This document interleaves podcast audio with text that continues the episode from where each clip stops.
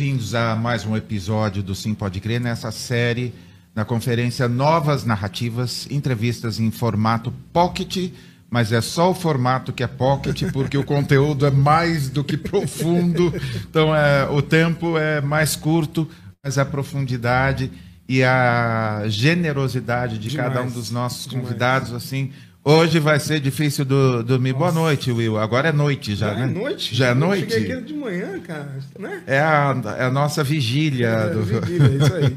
boa noite, Pava. Boa noite, Ronan.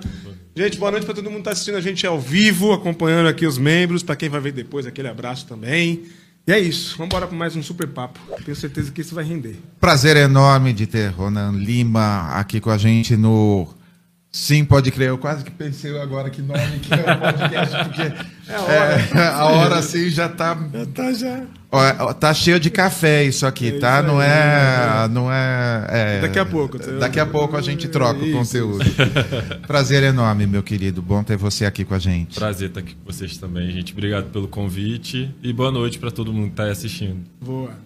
Conta um pouquinho da sua trajetória de fé, a sua trajetória de visão, enfim, é, o que que te define, onde que o seu coração mora, o que que, o que, que te move dentro do reino. Conta um pouquinho pra gente, Ronaldo. Certo.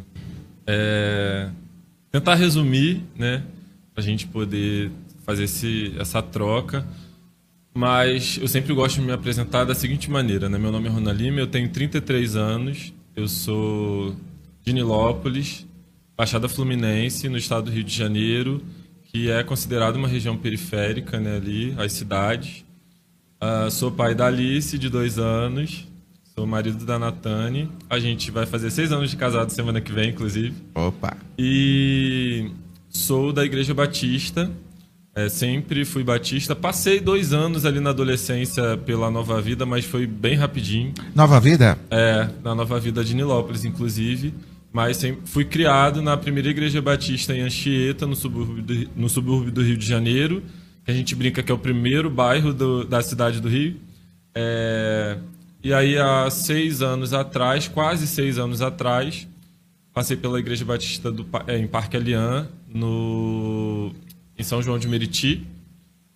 Mas atualmente, desde o mês, desde esse mês a gente oficializou, nós estamos na PIB de Nilópolis, que é ali bem pertinho de casa, e passando por um processo mesmo de cuidado assim de Deus, né? Depois de 13 anos direto trabalhando, envolvido com a denominação, envolvido com o Ministério de Juventude, né? Eu sou pastor ordenado há quase dois anos, mas eu sempre trabalhei com jovens, com adolescentes, com as novas gerações.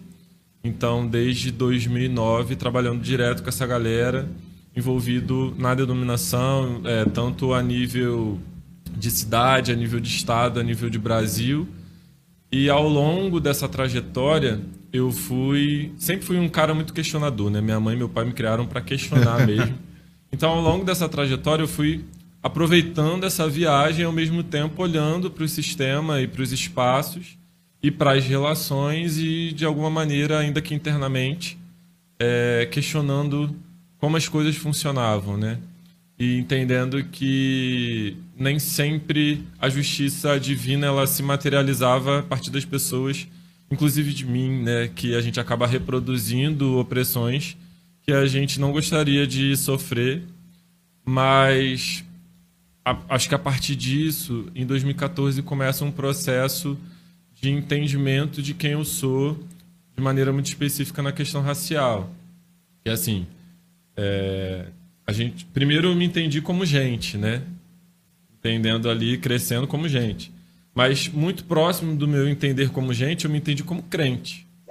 Então assim, eu sou gente, sou um homem e sou crente, sou cristão. E isso para mim estava dado, mas em 2014 começa um processo real de entendimento de que eu sou um homem negro. E, e aí isso vai se desenvolvendo, inclusive no contato com a Juventude Batista Carioca, porque é um espaço assim é, de múltipla, múltiplas pessoas. Então era um espaço a, a denominação batista, né, para quem conhece, ela tem um- uma governança e uma eclesiologia muito horizontal, ainda que em muitas igrejas isso não aconteça, mas o estatuto, né, a, a forma como a convenção ela é, ela dá as diretrizes para as igrejas, ela é muito horizontal. Então, vocês terem uma ideia, com 16 anos, em numa assembleia ali da igreja, eu questionei o salário do meu pastor. né? Falei que ele não merecia aumento porque ele não dava atenção para a igreja, 16 anos. Para os jovens da igreja, aliás. Então, assim, é esse processo de formação que você vai questionando. Então, em 2014, vivendo esse processo ali dentro da denominação, na Juventude Batista Carioca, e vendo um monte de gente diferente, um monte de gente preta fazendo, sendo líder eu comecei nesse processo de entendimento pessoal. Então, a minha barba, deixei a barba crescer, aí depois eu deixei o cabelo crescer. Comecei a ver beleza em mim, comecei a entender que existiam coisas que aconteciam que não era simplesmente uma coisa destacada, e sim um sistema é, que perpassa todas as instituições, para além da igreja, mas todas as instituições que a gente vive acabam é, perpassando aí esse processo de racismo que a nossa sociedade, enfim, existe. Né? Então, isso foi em 2014, ao longo dos anos foi amadurecendo isso, mas em 2018 eu comecei a falar sobre isso em espaços eclesiásticos. É, então, eu fiz a minha primeira palestra, né, minha primeira roda de conversa sobre raça num congresso de adolescentes da Juventude Batista Brasileira que se chama Team Brasil. E isso foi em 2018. Em 2019 eu ainda estava envolvido com a denominação e aí passo por um processo muito marcante, porque um mês antes eu tinha passado para o mestrado, eu fiz mestrado na PUC Rio, e a gente estava ali na elaboração do Congresso da Juventude Batista Brasileira, que fala, é, enfim, sempre tem uma temática específica, etc. E aí uma das nossas propostas era falar sobre raça também no Congresso. A gente fez uma mesa, foi uma mesa, uma das primeiras divulgadas, e dentro do processo ali do desenvolvimento do Congresso, a gente descobriu que a mesa não poderia acontecer e os convidados ali tinham sido desconvidados. Né? E aí eu mediaria essa mesa, só que a gente passa por esse processo esse que foi é violento. onde esse, esse, essa mesa? Foi na, no Congresso Despertar da Juventude No Congresso, Brasileira. porque teve um, uh, uma batista que também desconvidou. Então, é o mesmo lugar, porque as pessoas atrelam a Igreja Batista Atitude, só que na verdade Isso. o Congresso estava acontecendo lá. Ah, Não foi entendi. da, ba- da Igreja Batista Atitude, né? Foi no, Que é, eu- a Juventude Batista Brasileira. Eu me lembrava de, ah, sobre esse desconvite aí. Foi um- uma situação muito assim, reverberou em muitos lugares. É, para mim ainda é um pouco difícil falar sobre isso, mas falar sobre isso também é terapêutico porque faz parte do processo. E, enfim, e Qual que é a participação de negros dentro dessa liderança eh, batista? Porque assim, tem a gente fica sim. com a impressão de que, eh, enfim, Eu acho que depende muito do, do estado, né? Você tem uma liderança batista negra é, em alguns estados a partir do, próximo, do próprio processo é, de desenvolvimento daquela população. Então você não tem tanta dificuldade em ver pessoas negras em alguns estados na liderança. Mas quando você vê a, a convenção se reunindo, quando você vê essa reunião de igrejas, você não consegue ver essa diversidade você vê um espaço majoritariamente branco, um espaço de poder, né, majoritariamente branco e majoritariamente masculino também.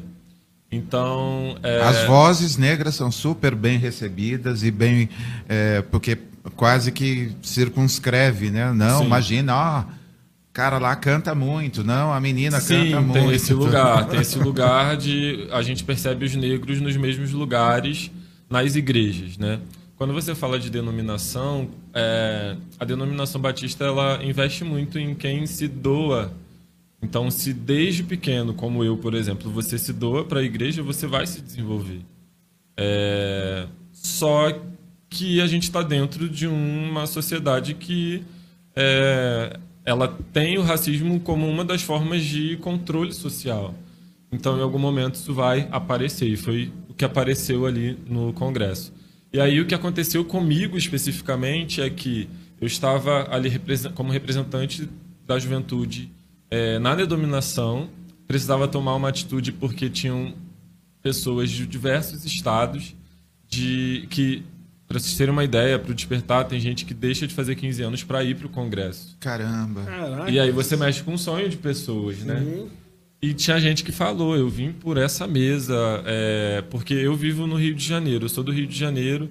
Rio e São Paulo é muito privilegiado em relação a conversas sobre inúmeras pautas, inclusive a questão racial. Mas quando você sai desse eixo, é um grande desafio para muita gente. Então você tem alguns estados, como essa menina do Pará, por exemplo, que é o, esse exemplo específico que eu estou dando, você não tem essa conversa tão é, aproximada de você. Então a gente tomou uma decisão de manter o tema, mas a gente não colocar ninguém para substituir. Então eu mediei a fala das pessoas. A gente só fez uma pergunta e quem falou foi o público, né? Aquela coisa bem horizontal. Só que foi passado para a rede, que é como se a gente tivesse substituído, né? E aí, é, depois eu tive a oportunidade de conversar com as duas pessoas que foram convidadas, que é o Marco Davi e a Fabiola. Sim. Marco Davi se tornou um pastor querido, assim, um abraço para ele. E a Fabiola é uma amigona minha, beijo para ela. É... Segunda vez que ela é citada hoje oh, aqui, né? Ó, ela é maravilhosa. Você vai, é maravilhosa. vai conversar com a gente, tá? Se prepara Precisa, aí. então já, já te mando contato.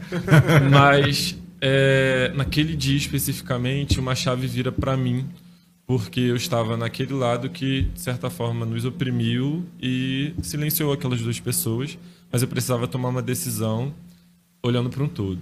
E aí depois, com as reações das redes, eu me isolei um pouquinho e tal, depois eu pude escrever para o Jornal Batista para explicar a situação, mas eu não expliquei a situação, enfim, é, trouxe o contexto e vida que seguiu, teoricamente, é, porque na prática a vida seguiu para um outro rumo. Né? Então, eu já estava no mestrado, não ia falar sobre isso, mas eu me aproximo da teologia negra e eu começo a desenvolver uma pesquisa é, sobre a teologia negra e a pastoralidade. Né? Eu sou pastor, eu sou um homem negro, eu gosto de gente e não tinha, eu de alguma maneira consegui juntar essas coisas e desenvolver, me desenvolver academicamente nisso. E aí, no ano passado, eu terminei o mestrado. É... O tema da minha dissertação é o surgimento das afropastorais. Em breve ela vai virar Ai. livro. E Aê. tomei coragem aí. E a gente vai lançar em breve. Então, acho que isso me traz aqui, né? Porque em 2020, quando a gente teve aquele processo onde todo mundo ficou em casa, a gente começou a se comunicar mais pelas redes sociais e aí muita gente descobriu a teologia negra e ao mesmo tempo estava conhecendo mais e aí a gente começa a fazer aqueles feats, né? Então conhecendo mais pessoas, eu me tornei amigo de pessoas que no ano no ano anterior eu tinha tretado na rede social, porque elas não me conheciam, né? Elas olhavam para mim, olhavam a instituição. Mas eu acho que isso é um processo que o próprio racismo faz com a gente. A gente é, institucionaliza as pessoas, né? A gente institucionaliza as histórias. Então, acho que um processo antirracista é você desinstitucionalizar as pessoas, desinstitucionar as histórias e é, deixar que seja exalada a humanidade de cada um. Eu olhar para você e ver você como um ser humano, olhar para você e ver como ser humano e não como um selo. Né? É, o selo é importante, mas dentro desse processo de pastoralidade é, antirracista, a gente precisa entender que as pessoas estão ali do lado de Jesus e não no centro. Né? Então, é, fui conhecendo as pessoas, fazendo esses feats, e aí o Twitter trouxe muito isso pra gente, onde conheci vocês também, e onde vocês me conheceram, e aos poucos essas vozes foram sendo ampliadas. Então, eu me entendo hoje como uma dessas vozes que as pessoas ouvem. Gostando ou não gostando, mas ouvem. Eu acho que é importante demarcar isso, porque que vozes negras passam por aqui, né? que pessoas negras é, são ouvidas e eu precisei elaborar isso dentro de mim também, porque o racismo também traz para gente uma coisa que é a eterna autossabotagem, assim. Eterna, entre aspas, porque a gente vai é, elaborando para diminuir, né? Então é terapia, é muita oração, é muita confiança em Deus, é muita conversa, é muita troca e a gente vai se fortalecendo para que a autoconfiança ela aumente e a autossabotagem ela se diminua. Então, vocês terem uma ideia, o primeiro podcast que eu gravei, eu gravei quatro meses depois que eu fui convidado, porque eu tinha medo de falar. É, eu não me sentia seguro de falar. Porque eu não tinha uma referência a quem falava sobre aquilo. E eu não via pessoas como eu fazendo isso. Então, olhar para o Will, por exemplo, aqui, para mim é muito importante. Né? É... Que a gente se vê nos espaços. Né? A... O nosso povo é um povo visual. A nossa construção como povo brasileiro é muito visual e muito sonora, né? Nós somos um povo que gosta muito de música, que gosta muito de barulho e gosta muito de ver coisa boa também, né? É... Então, tem sido importante isso. Né? É... Estar em alguns lugares, estar no Novas hoje, fazer parte dessa conferência, é... olhar para esse um ano que hoje o Novas faz e perceber como que as coisas se desenvolveram, é entender que a gente vai ampliando o olhar e tendo cada vez mais pessoas diversas que você pode se inspirar.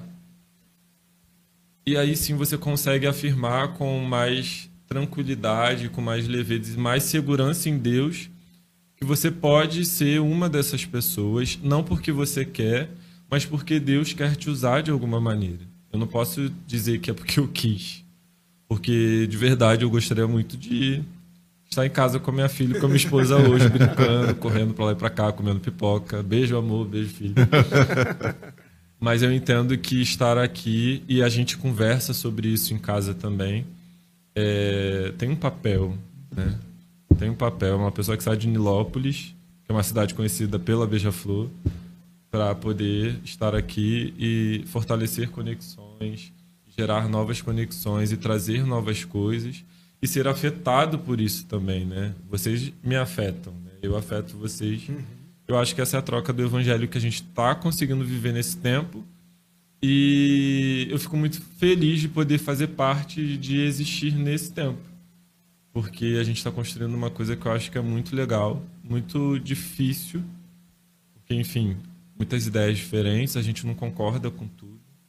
Eu sei que muitas pessoas discordam de mim, dos meus posicionamentos, e eu acho que é isso, a gente aprender a conviver dentro das discordâncias, mas a gente está conseguindo fazer, eu acho que é isso. Ó, oh, vou atrapalhar rapidinho aí o seu vídeo para te pedir uma coisa. Tá gostando do conteúdo? Então se inscreve no canal e curta esse vídeo, assim o YouTube vai entregar para mais pessoas.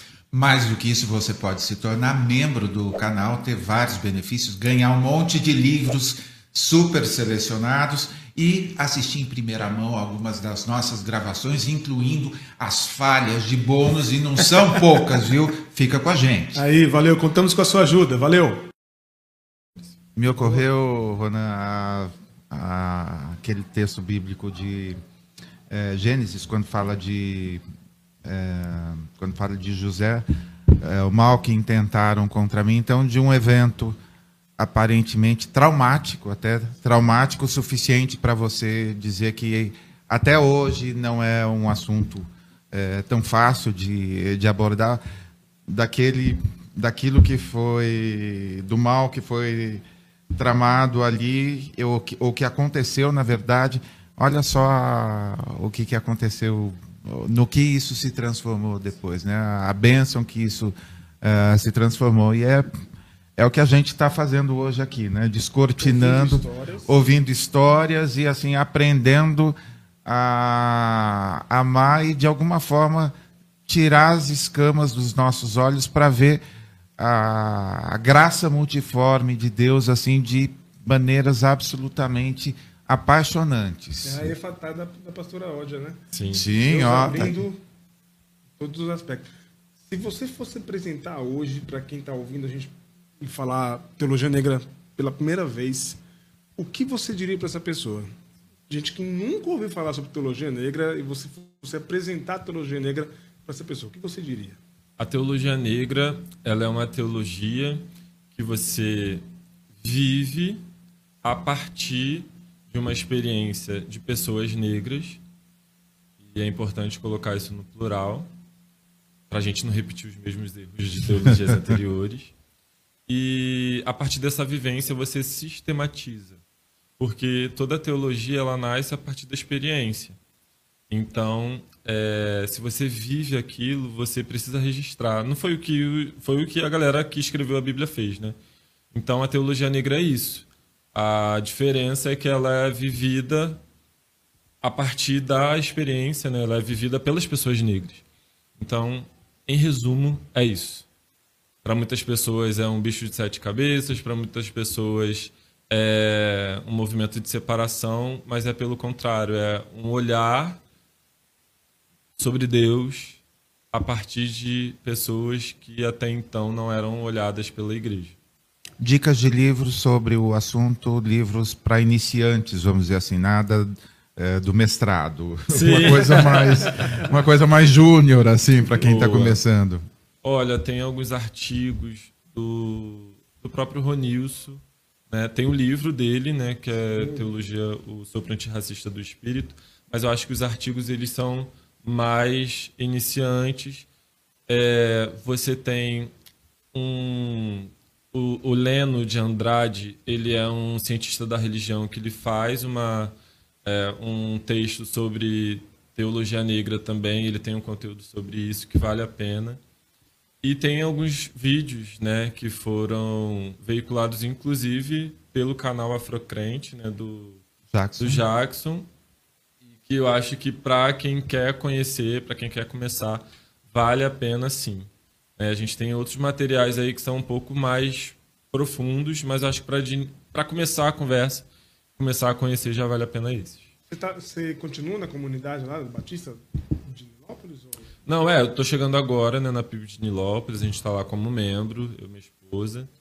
Aí, enfim, todo domingo, bonitinho, tal, sentando, louvando ouvindo, acho que esse é o momento mesmo de renovar assim, as ideias, né? O pit stop, é aí quando Deus chamar e para botar o carro para rua de novo a gente pode. Expectativa para 2023. Estamos ainda na transição no dia que a gente está gravando, mas a cada dia crescem as demandas ou crescem a expectativa. Não, tem que estar tá saindo de oito evangélicos nos ministérios para talvez só ter a Marina, só a Marina, né? como se fosse uma questão numérica. É, não, mas precisa, enfim, pressão de todos os lados, não tem que estar mais representado assim, não, porque falta é, os japoneses da, nascidos em que, assim, é, pressão, cara, o dia inteiro nas redes sociais, assim, cansa. Você já, eu não tenho nem essa oportunidade. Ah, deixa eu fazer um período de pausa. Não tenho, não, nem, como, essa, né? não tenho nem essa possibilidade. Então, assim, Sinto isso, sua dor. isso adoece assim, a gente, né? Essa cobrança toda. O que, que você uh, imagina? Quais são os grandes desafios? Como que os evangélicos, de alguma forma, vão participar disso? Eu acho os negros. Sim. Eu vejo que as expectativas, assim, que a gente. que eu começo, assim, entro para 2023, é uma expectativa, falando de igreja evangélica, uma expectativa de assumir os próprios erros. Assim. E quando a gente fala sobre assumir os próprios erros, quando eu falo sobre isso, a gente já pensa de, de cara na extrema-direita ou na galera que votou no Bolsonaro, enfim. Mas eu acho que assumir os próprios erros como igreja de Cristo, independente de quem você votou, porque o campo progressista também tem os seus erros. Eu acho que a gente precisa fazer uma, essa autoanálise e, ao mesmo tempo, é, criação de conteúdo, gerar conhecimento para as pessoas, falar cada vez mais com aquela base, conversar. E nessa conversa, eu acho que entra uma segunda coisa que eu acho que é fundamental para esse 2023, que é ouvir as pessoas.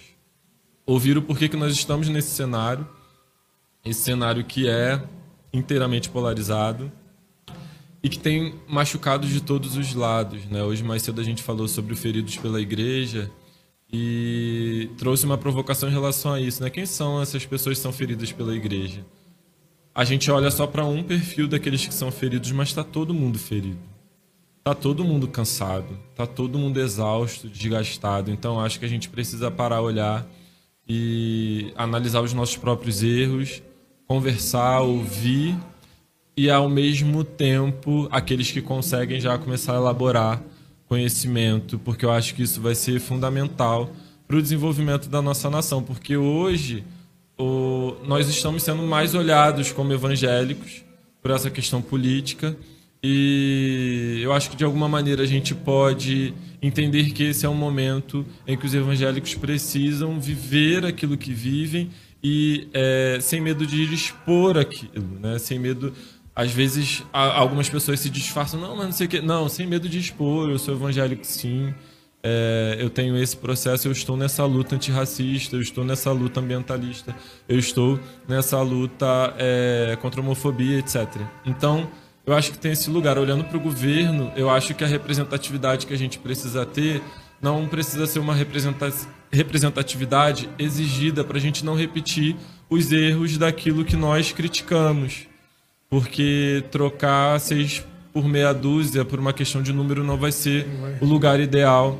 Eu acho que existem as vocações, a gente tem aí pessoas vocacionadas para o trabalho na política, vocacionados para o trabalho de políticas públicas. Eu acho que essas pessoas precisam estar nesses espaços, como a gente tem a Ava, por exemplo, como a gente tem a Isa Vicente, como a gente tem a Marina, como a gente tem exemplo de três mulheres aqui, ah, né? Já começa já bem. Já ficou bom o negócio. Né? Já fica bom, mas eu acho que é importante a gente ressaltar o quanto que é, temos esses homens também, né? Hoje a gente tem o Henrique Vieira aí como, como exemplo, mas existem outros homens aí é, nessa representação política. E então acho que tem esse lugar.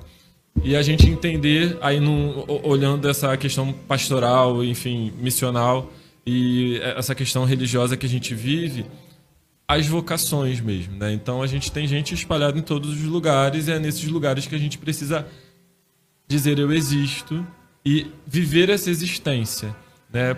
E a partir disso, de tudo que a gente está elaborando, de tudo que a gente está conversando e de tudo que a gente tem trocado virtualmente, trazer isso para materialização, para a existência física, para que mais e mais pessoas possam ter contato com aquilo que ainda está muito nichado. Então eu entro para 2023 com isso, com vontade de botar mais carro na rua para que mais pessoas possam ter contato com isso e pessoas que saiam da nossa bolha. É Falou no item 2 e no item 1, um, no 2 escuta e no primeiro, produção de conteúdo. Então, escute ele falando sobre que tem que produzir mais conteúdo. Chega de férias toda vez. todo mês quer ir para Maldivas de novo. Ai, não, tem um, tem um hotel novo lá para. Tá, vamos trabalhar, tá? Ó, Deus está falando aí. Aí, ó, receba. receba. Ele me mata, ele engana. Ah, cara, até bebeu, né? Até ó, deu um gole. Boa. É isso, é isso. É, é, é muito bom te ouvir, Rona, saber que tem gente como você. A gente conhece o Twitter, te conhece as redes sociais, mas é bom também te ouvir para saber, é, para ver a verdade no que você fala. Dá para ver que é verdade o que você fala. É, sua, sua, confiança na igreja, sua confiança é, no evangelho. Isso é para mostrar para as pessoas que. Eu estou falando fora do, do microfone. Para mostrar para as pessoas que. É, eu gosto sempre de dizer isso aqui no podcast. Tem muita gente desiludida com a igreja sei nem se isso é ruim necessariamente. Mas é bom que as pessoas saibam que tem gente como você, tem gente como outras pessoas que nós conversamos aqui hoje, gente de luta, gente falando, olha, nós não vamos desistir do evangelho e nós vamos construir algo novo.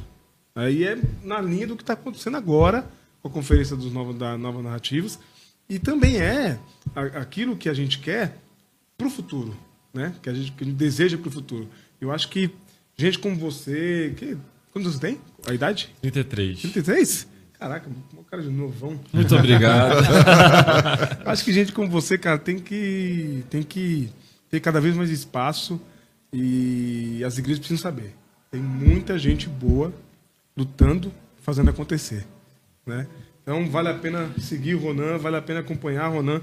É, todo mundo fala, né, quando a gente se encontra assim, nesses eventos, tem que conversar com o Ronan. Aliás, quem que indicou o Ronan para a gente entrevistar, você lembra? Edson Nunes. Foi o Edson. Foi o Edson. Foi o Edson. Ah, é, ah, aí, o tá Edson Nunes falou: olha, converse com o Ronan, porque vale a pena o papo. E é o que a Sandra está colocando aqui nos comentários. Ó. Sim. A gente pode ter a esperança renovada ouvindo gente como o Ronan e outras tantas pessoas que nós ouvimos hoje. É isso. Ó, o papo hoje é mega curto, já levantaram é, a plaquinha mesmo. Todas as plaquinhas, né? ali. Tipo, bem igreja mesmo, bem não, congresso. Total, assim, tipo, ó, você tá achando que vai até que horas? Não, é só um beijinho na flor, não exagera não. Né? Gente, esse áudio que vocês estão ouvindo, essa música aí é que tá começando um, um culto aqui do lado, é o Pocket, né? É isso aí. E, cara, uh, a gente espera ter esse papo na versão estendida. na versão estendida e só essa uh, só essa mostra grátis aí de hoje já foi assim uh, maravilhoso e assim a gente se tem uma uma coisa que a gente vai sair daqui com mais esperança para 2023 é por causa das pessoas que a gente ouviu hoje, né? Todos esses papos assim, coração hoje vai ser difícil dormir assim de tantas coisas legais que a gente ouviu. Assim, eu agradeço a Deus pela oportunidade de ter te usado também para reforçar as nossas convicções, para re, é, reforçar o nosso desejo de luta, porque a gente está aqui falando, tá, mas é, como tá, tá lá na rede social, tem um monte de gente vendo, mas você está ali sozinho em casa, então. Mas sempre que você também estiver em casa sentindo sozinho alguma coisa, ó, tem um monte de gente é, com o mesmo espírito de luta, aguerrido. Então, olha, te agradecer super aí a generosidade de abrir o coração com a gente, Ronan. Eu que agradeço pelo convite. Obrigado, Sérgio. Obrigado, Will. E vamos que vamos, gente. Precisando, tamo aí. e para você que esteve conosco, ó, aquele abraço aí, tem um montão de conteúdo. Ó, ele falou para produzir conteúdo. A gente já começou a seguir o conselho desde cedo. Aí, não, duas horas a gente termina tudo, né? Quase que foi duas da manhã que a, que a gente terminou. Beijão, gente. Obrigado.